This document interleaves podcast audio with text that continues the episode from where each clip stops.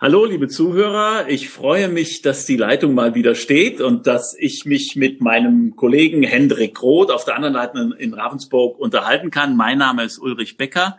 Ich bin Chefredakteur der Südwestpresse und wir wollen uns mal über die vergangene Woche unterhalten und das, was uns vielleicht am meisten bewegt hat. Ähm, Hendrik, hallo, ich grüße dich. Hallo, hallo, ich grüße Ulm. Und ich glaube, den lieben Hendrik, oder soll ich an dieser Stelle sagen, den heiligen Hendrik, hat, ah. tatsächlich, hat tatsächlich, hat tatsächlich mal wieder die katholische Kirche bewegt. Ja, es ist wirklich jetzt, weil äh, seit zwei Tagen streiken die Frauen äh, eine Initiative Maria 2.0 und die fordern tiefgreifende Reformen in der katholischen Kirche.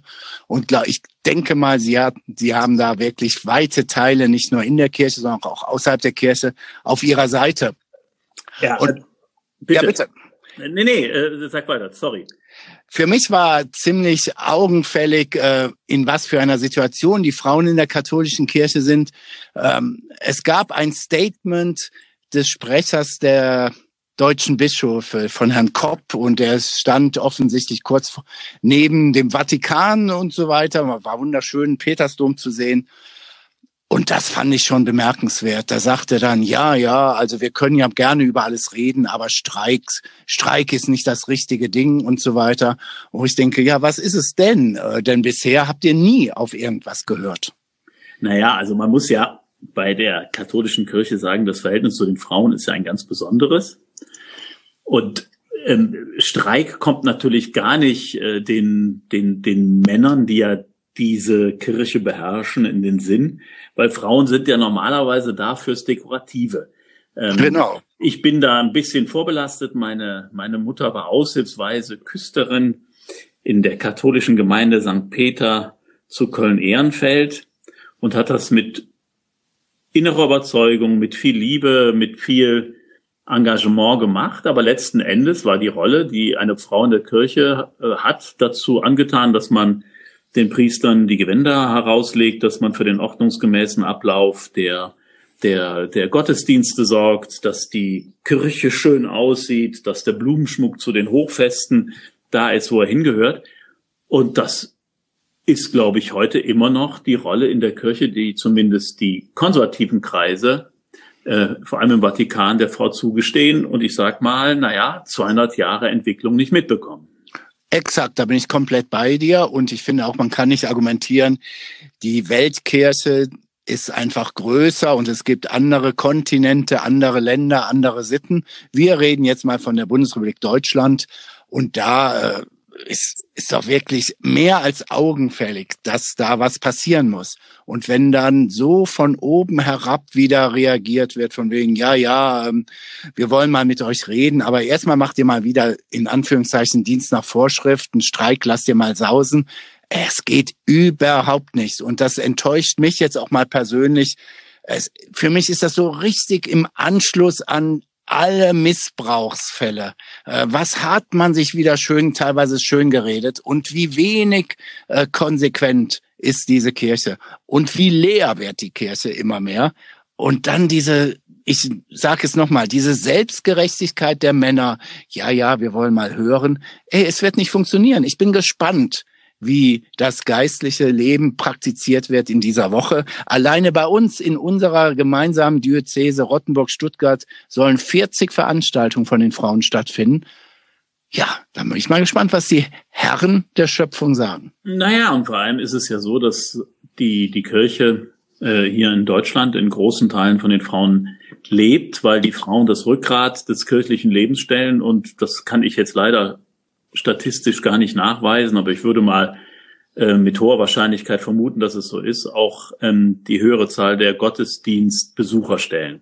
Ja. Das heißt, ohne die Frauen ist die katholische Kirche hier in Deutschland überhaupt nicht lebensfähig. Und ich hatte den Bischof Gebhard Fürst, den Bischof der Diözese Rottenburg-Stuttgart, zu Gast hier in Ulm bei einer Forumsveranstaltung, das ist schon zwei, drei Jahre her, und habe ihm eine Frage gestellt, die mir meine Tochter aufgegeben hat, die heute 23 ist, die mir sagte, Papa, was soll ich eigentlich in einem Laden, in dem ich nicht Chef werden kann? Und das ist genau die Frage, die junge, moderne Frauen bewegt. Was soll ich eigentlich in einem Laden, in dem ich am Ende nicht an verantwortungsvoller Position mitreden kann? Die Antwort ist Gebhard Fürst schuldig geblieben, denn eine richtige hatte er nicht. Und wenn man sich jetzt Papst Franziskus anguckt, der eine Kommission zwar mal eingerichtet hat, aber die ist zu keinem, vor ein paar Jahren, die ist zu keinem Ergebnis gekommen über die Frage, ob man eventuell ähm, Frauen zu Diakonen weihen könnte. Also wir reden nicht ja.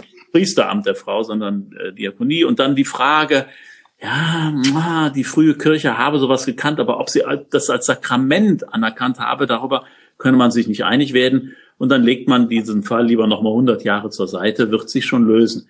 Das wird sich natürlich nicht lösen. Und da sind wir beim Thema. Wir hatten das vor ein paar Wochen äh, im, im Bereich der Missbräuche. Dann wird sich die Kirche zu dem entwickeln, was sie, was sie nicht will, nämlich zu einer Minderheit, zu einer, zu einer Mini-Kirche, weil sie einfach die Lebenswirklichkeit der Menschen nicht mehr widerspiegelt.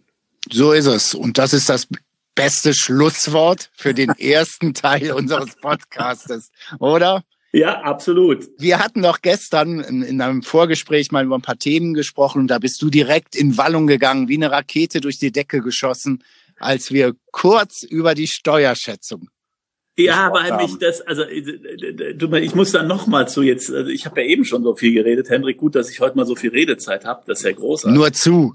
Ähm, also mich bringt dieses Thema komplett auf die Palme. Also was ist passiert? Es ist passiert, dass die Steuerschätzung bis 2023 nicht mehr den Steuerschätzungen des letzten Herbstes oder des letzten Novembers entspricht. Wir haben also im Bund rund 70 Milliarden weniger und im bundesweit 124 Milliarden weniger bis 2023 als bisher geschätzt. Ja. Aber es werden weiter Rekordeinnahmen erzielt, nur die Steigerung ist nicht mehr so hoch.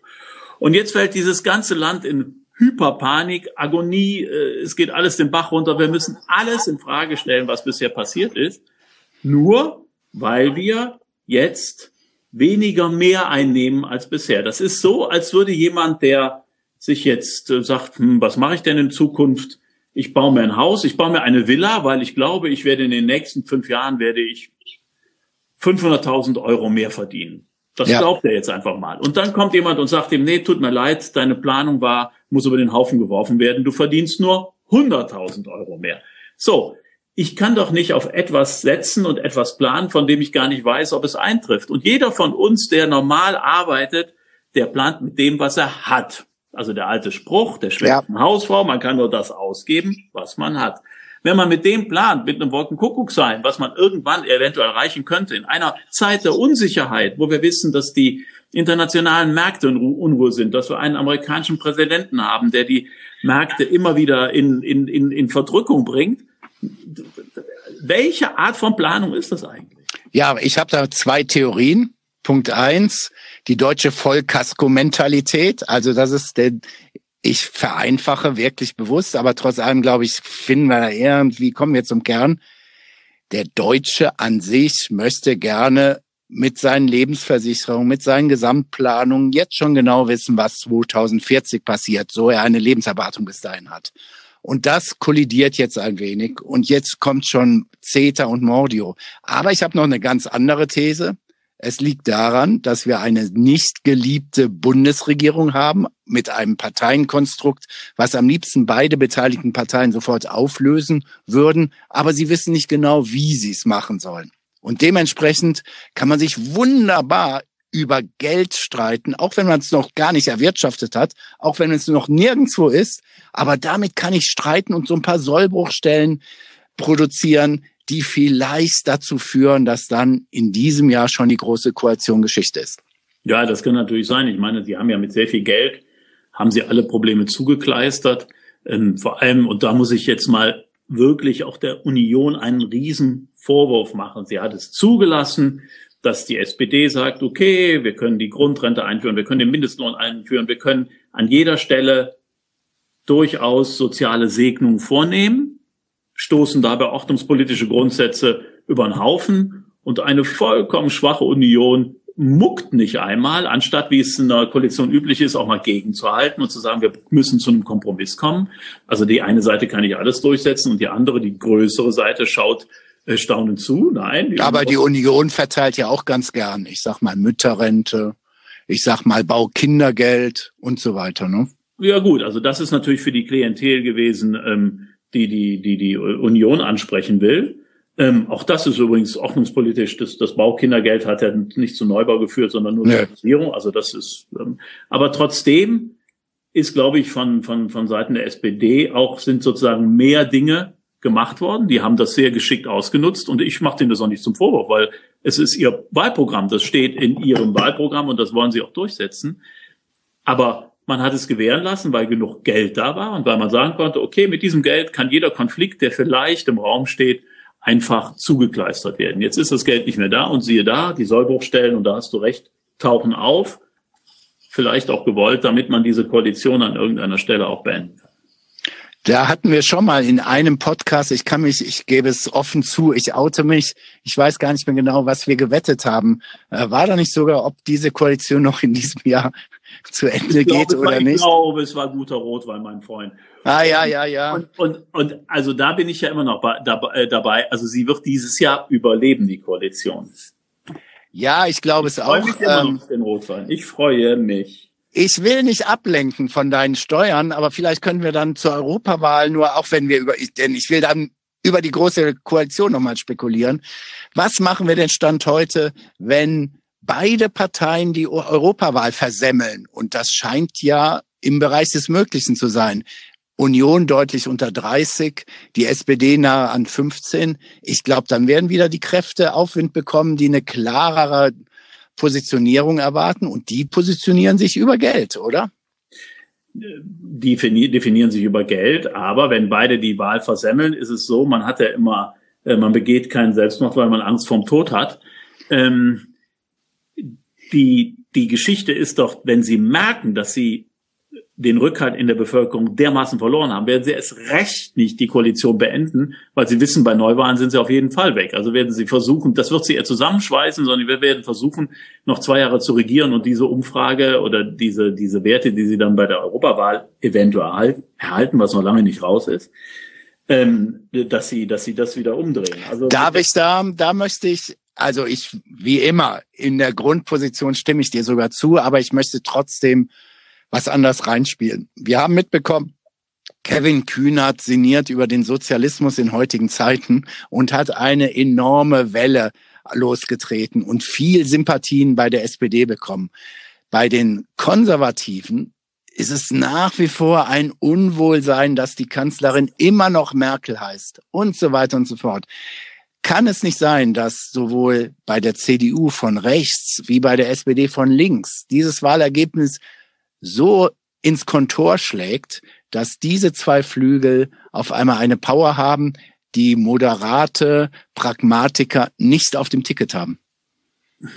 Du meinst, dass die, dass die, dass die, dass der allein der Wunsch, das zu beenden, dann nachher dazu führt, dass es auch so kommt. Ich weiß es nicht. Also weil die, weil die Optionen, die danach, das habe ich, glaube ich, auch, das hatten wir beim letzten Podcast oder weiß ich nicht, wann es war, die Optionen sind so unklar. Was für eine Option besteht, wenn jetzt die linken Kräfte sagen, okay, wir schaffen das und wir gehen nachher mit Neuwahlen raus. Ähm, wo, wo, wo soll die SPD hingehen und wo soll dann die große Stärke der SPD herkommen, wenn sie in Neuwahlen geht? Ich sehe das noch nicht.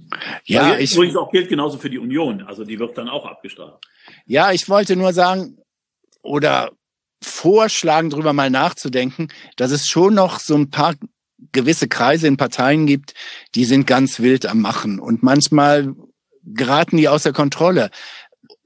Das ist teilweise Hanebüßen, was die verlangen oder was, was ihr Wunschdenken ist, weil es wirklich Wunschdenken ist, mal auf einer völlig anderen Ebene. Ich habe noch vor ein paar Monaten erneut gehört in Stuttgart, dass es angeblich würde grün-schwarz wackeln, weil es würde gebastelt an einer Koalition, die Kretschmann stürzen könnte. Und die Koalition heißt dann CDU, SPD und FDP. Und dann kommen die Spieler damit rein. Das ist so absurd, so absurd, dass man nur noch sagt, so what. Aber lass mal irgendwelche Wahlergebnisse reinkommen und die werden alle nervös und werden irrational. Ich meine, also da hast du ja vollkommen recht, da gebe ich auch recht. Also Irrationalität spielt da auch eine Rolle. Es spielt auch eine Rolle, dass man, dass gewissen Kreisen ganz einfach gesagt das Hemd näher ist als die Hose. Das heißt, man wird natürlich aus taktischen Gründen auch Verbindungen eingehen, wo wir jetzt sagen, nein, das kommt überhaupt nicht in, in Fragen. Also man geht die Verbindung ein, nur weil man den einen oder die andere dann loswerden will. Ähm, und äh, wir haben wir haben 16 Länder und ich glaube, wir haben 13 unterschiedliche Koalitionen im Moment. Ähm, das heißt, also da wird ja da wird ja in alle Richtungen gedacht, überlegt, koaliert, ähm, wenn man wenn es den Interessen nutzt, ist ja auch zutiefst demokratisch. Auch das muss man sagen. Äh, zunächst ist das Bilden von unterschiedlichen Koalition, Koalitionen ja nichts Anrüchiges. Ähm, das kann ja durchaus äh, im Sinne der Demokratie sein. In, insofern könnte es auch durchaus demokratisch und demokratischer Prozess sein, ein sinnvoller Prozess, wenn, äh, wenn versucht wird, ähm, diese Koalition zu beenden. Nun ist das aber halt nicht so einfach, weil unsere Verfassung das ja im Grunde nicht vorsieht und ähm, man dann äh, wieder versuchen muss, entweder unter den gegebenen Mehrheitsverhältnissen eine neue Koalition zu schmieden oder aber die Neuwahlen unter unter, mit, mit, mit legalen Tricks herbeizuführen, also mit einem konstruktiven ja. Misstrauensvotum, das dann gegen die Amtsinhaberin ausgeht. Also ich finde das alles noch, ähm, ich, ich bin mir, ich bin mir, ich bin eher davon überzeugt, dass wir, da bin ich übrigens mit Frau Nahles einer Meinung, dass die Koalition länger hält, als die meisten glauben. Jetzt hast du mir meine Brücke zum nächsten Thema kaputt gemacht. Ah. Die war nämlich Irrationalität. Und ich muss offen gestehen, was ich jetzt gleich vortrage, das ist keine Satire, sondern ernsthaft ein Brief, also ein Post- und Mailwechsel von einer Stelle an uns. Ähm, das ist, da sage ich nochmal, liebe Hörerinnen und Hörer, es ist alles wahr, was ich jetzt hier gleich erzähle. Und du musst mir versprechen, nicht irgendwie lachen zusammenzubrechen und einfach äh, mir ins Wort zu fallen. Das wäre ganz nett. Das mache ich übrigens, äh, Hendrik. Es ist immer alles wahr, was wir sagen. Ja, da ist was dran. Aber jetzt geht's richtig zur Sache, denn es geht um Reichsbürger. Reichsbürger, das sind diese Wahnsinnigen, die diesen Bundes, die die Bundesrepublik Deutschland ablehnen, die sagen, es gibt kein Grund, kein Grundgesetz, die Behörden und so weiter haben keine Legitimität, amtliche Bescheide akzeptieren wir überhaupt nicht. Und jetzt wird es gar nicht mal lustig, sondern echt dramatisch, die ja auch mittlerweile schon des Öfteren auf Polizisten geschossen haben und auch Polizisten getötet haben. Jetzt gibt es folgende Geschichte. Und zwar letzte Woche hat ein Reichsbürger in Bad Saulgau hat versucht, vor der Polizei abzuhauen und hat einen Wagen gerammt ein Polizeiwagen gerammt. Der Polizei ist es dann gelungen, ihn festzunehmen und so weiter und so fort. Ähm, der Typ das Auto wurde gesucht, weil ähm, der Wagen aus der Schweiz stammt oder der aus einer Konkursmasse, wie auch immer, wird festgenommen in Bad Saulgau, Oberschwaben. Mhm. Und weißt was jetzt passiert? Wir kriegen ein Fax mit einem UN-Briefkopf strictly confidential von einem, ich nenne den Namen nicht, von einer OITC Germany, das soll eine United Nations Charter Control Number sein, gibt es alles nicht. Also wie auch immer, also die UN. Und aufgrund unseres Berichtes, dass halt ein Reichsbürger ein Auto in Oberschwaben touchiert hat, bekommen wir ein Mail, in dem es heißt, ein diplomatischer Zwischenfall zwischen dem OITC und dem Auswärtigen Amt sei völlig verfälscht unter Denunziation eines internationalen Diplomaten veröffentlicht worden. Also du packst dir an den Kopf, was bei diesen Menschen abgeht. Und jetzt kommt's, ich höre Stille, du kannst auch dann doch mal sagen, nee, ist alles nicht, was, was soll Ich das? wollte dich nicht unterbrechen, ich durfte Ja, ich nicht. verstehe. Aber jetzt pass auf, ich muss noch mal, und ich komme noch, ich muss es den Hörerinnen und Hörern nochmal, nochmal einfach sagen. Es handelt sich um eine Polizeikontrolle. Der Typ will nicht kontrolliert fahren, fährt oder rast weg. Der Polizist kann sich gerade so in den Graben hm. schmeißen und in der weiteren Flucht in Oberschwaben, nicht irgendwo in der Bronx mit einer Gang oder so weiter, im beschaulichen Oberschwaben verfolgt die Polizei den Typen und nimmt ihn fest. Hm. Und jetzt kommt's, Jetzt kommt's. Das ist meine Lieblings, mein Lieblingsteil dieses Faxes. Ähm, und ihn lese ich mal komplett vor. Ja. Wir behalten uns bei Missachtung unseres Vorschlages. Der Vorschlag heißt, wir müssen jetzt denen eine Gegendarstellung ja. geben, was wir natürlich nicht tun. Neben zivilrechtlichen Schritten vor, ihren Verlag strafrechtlich über die drei zuständigen Generalstaatsanwaltschaften zu belangen.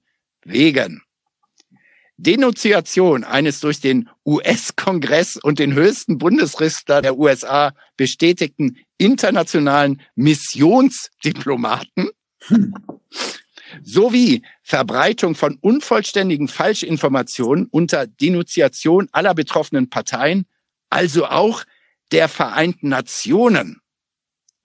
Ja, du. ja. Und jetzt kommt's, jetzt kommt's. Wir reden noch, noch mal Bad Saulgau, Auto kaputt. Typ ja. festgenommen, aber jetzt wieder auf freien Fuß.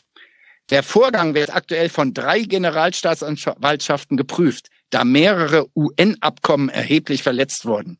Eine Klageerhebung von mindestens einer Generalstaatsanwaltschaft gegen die Beteiligten ist sehr wahrscheinlich. Und jetzt kommt's. Es wird voraussichtlich auch eine Anhörung in New York geben, in der sich Heiko Maas, in Klammern der deutsche Außenminister, als Leiter des Auswärtigen Amtes verantworten muss, denn dieser vermeintbare diplomatische Zwischenfall geschah unter seiner Verantwortung unter Missbrauch der Polizei.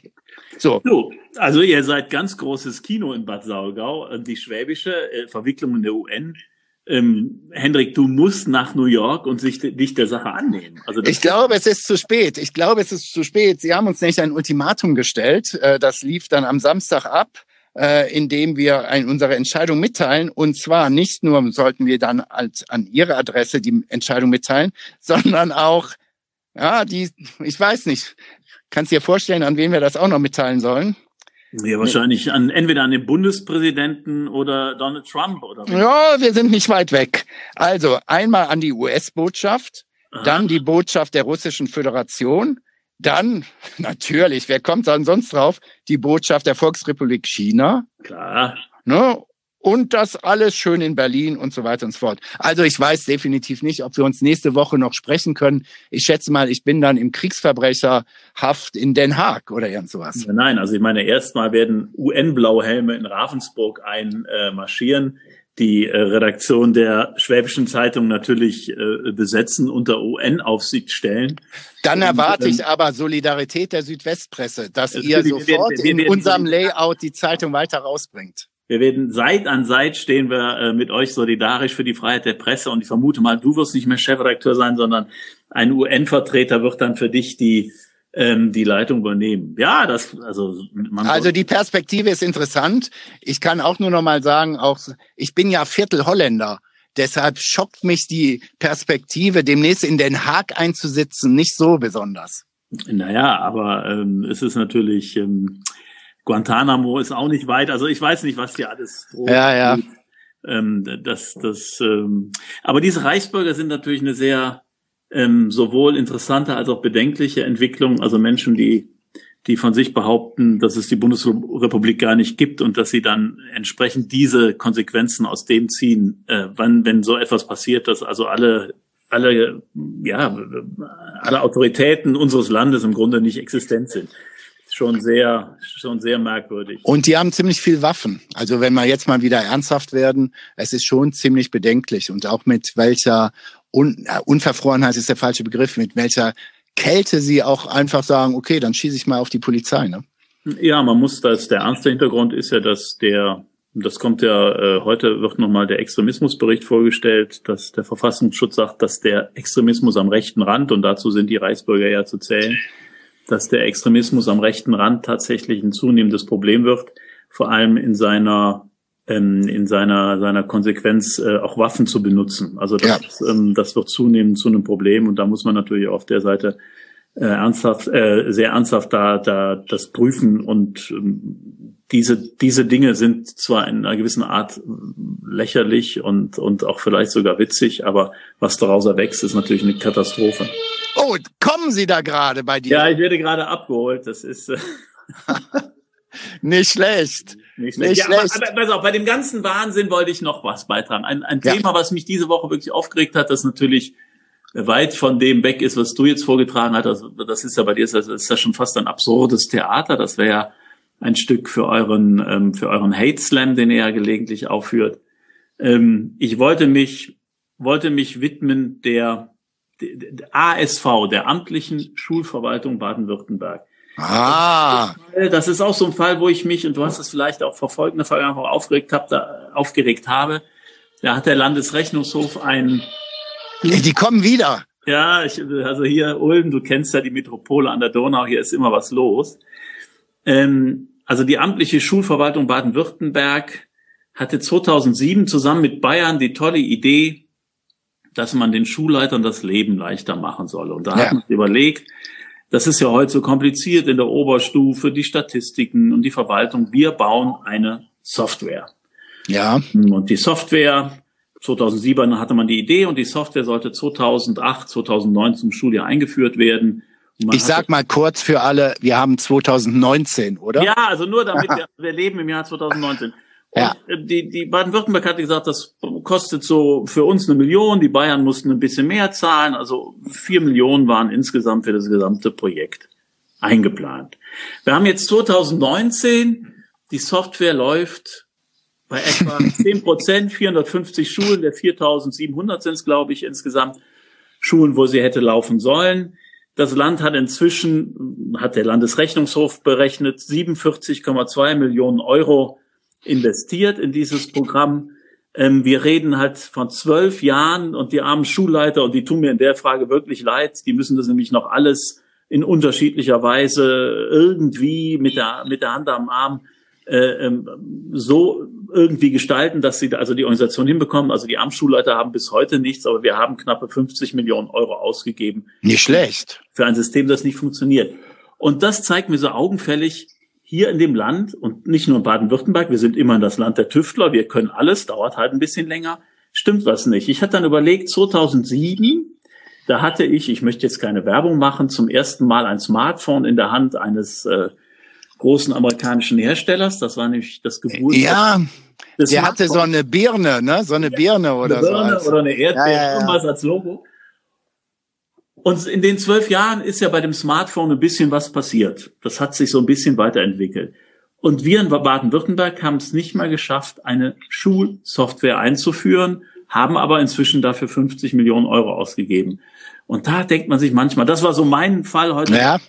was ist da eigentlich los? Warum kriegen wir sowas nicht mehr hin? Ja, es ist, ich habe keine Antwort. Ich habe keine Antwort. Man könnte jetzt populistisch sagen, ja, ja, guck dir den Berliner Flughafen an oder ähm, es soll ja nach wie vor einige Polizeieinheiten geben, aber ich weiß jetzt nicht die Bundesländer, die nach wie vor nicht keinen Digitalfunk haben. Ja, ich, man muss, glaube ich, den Einzelfall anschauen, aber irgendwie es ist es grenzt schon an ja Schilder, an Absurdität, oder? an Absurdität und deshalb, das ist so eine Geschichte, die, die mir wieder vor Augen geführt haben, dass wir tatsächlich ähm, bei den bei den Strukturen in den Verwaltungen, in den öffentlichen Verwaltungen, bei den Ausschreibungen für öffentliche Aufträge, wir müssen dringend was tun, weil sonst kommen wir an gewissen Punkten nicht voran und es wäre halt dringend notwendig. Und diese amtliche Schulverwaltung, also ASV, ist ja nur ein, ein kleines ein kleines Mosaiksteinchen in dieser Problematik Digitalisierung, äh, Energiewende, Infrastruktur. Also wo wir an ganz vielen Stellen basteln, basteln, aber nicht so recht vorankommen. Und äh, das, das macht mir tatsächlich mehr Sorge als äh, die, die Steuereinnahmen, die im Moment noch steigen, aber nicht mehr so stark wie bisher, sondern mir macht Sorge, dass wir an den falschen Stellen, an den äh, richtigen Stellen nicht mehr genügend investiert bekommen oder keine Lösung finden, um voranzukommen. Ja. ja. Das war mein Aufreger der Woche, wo ich gesagt habe, Mann, das kann doch nicht wahr sein. Oder ich kann es verstehen. Ich kann es verstehen. Ich hoffe, damit wir irgendwie, dass wir uns nächste Woche noch sprechen. Denn wie gesagt, ähm, bei dir war schon gerade zweimal die Polizei. Ähm, bei mir kommt in Zweifelsfall die UN-Truppen der Reichsbürger und so weiter. Ich ja, hoffe sehr. Die, Vertretung, ich meine, Russland und China sind mit dabei. Also ja. Achtung, also das ist ja nun international eine, eine Affäre, eine Krise. Deshalb, deshalb, ähm, ich weiß nicht, wie ich diese Woche zu Ende bekomme. Ähm, ich hoffe wirklich sehr, dass wir uns nächste Woche wieder sprechen. Äh, denn mir hat's heute mal wieder Spaß gemacht und dann schauen wir mal, was so in, die, in, heute, in dieser Woche passiert dann ist. Das werden wir. Wir werden uns wieder sprechen und ähm, bis dahin, ich hol dich auch raus, wenn du irgendwo, wenn sie dich Ach. irgendwo investieren. Also Hendrik, ich hol dich raus. Also darauf baue ich auch. Darauf wir, baue ich auch. Wir lassen ja. dich da nicht im Stich. Alles klar. Danke, danke. Alles klar. Bis dahin. Schöne Grüße. Ciao. Bis dann. Ciao.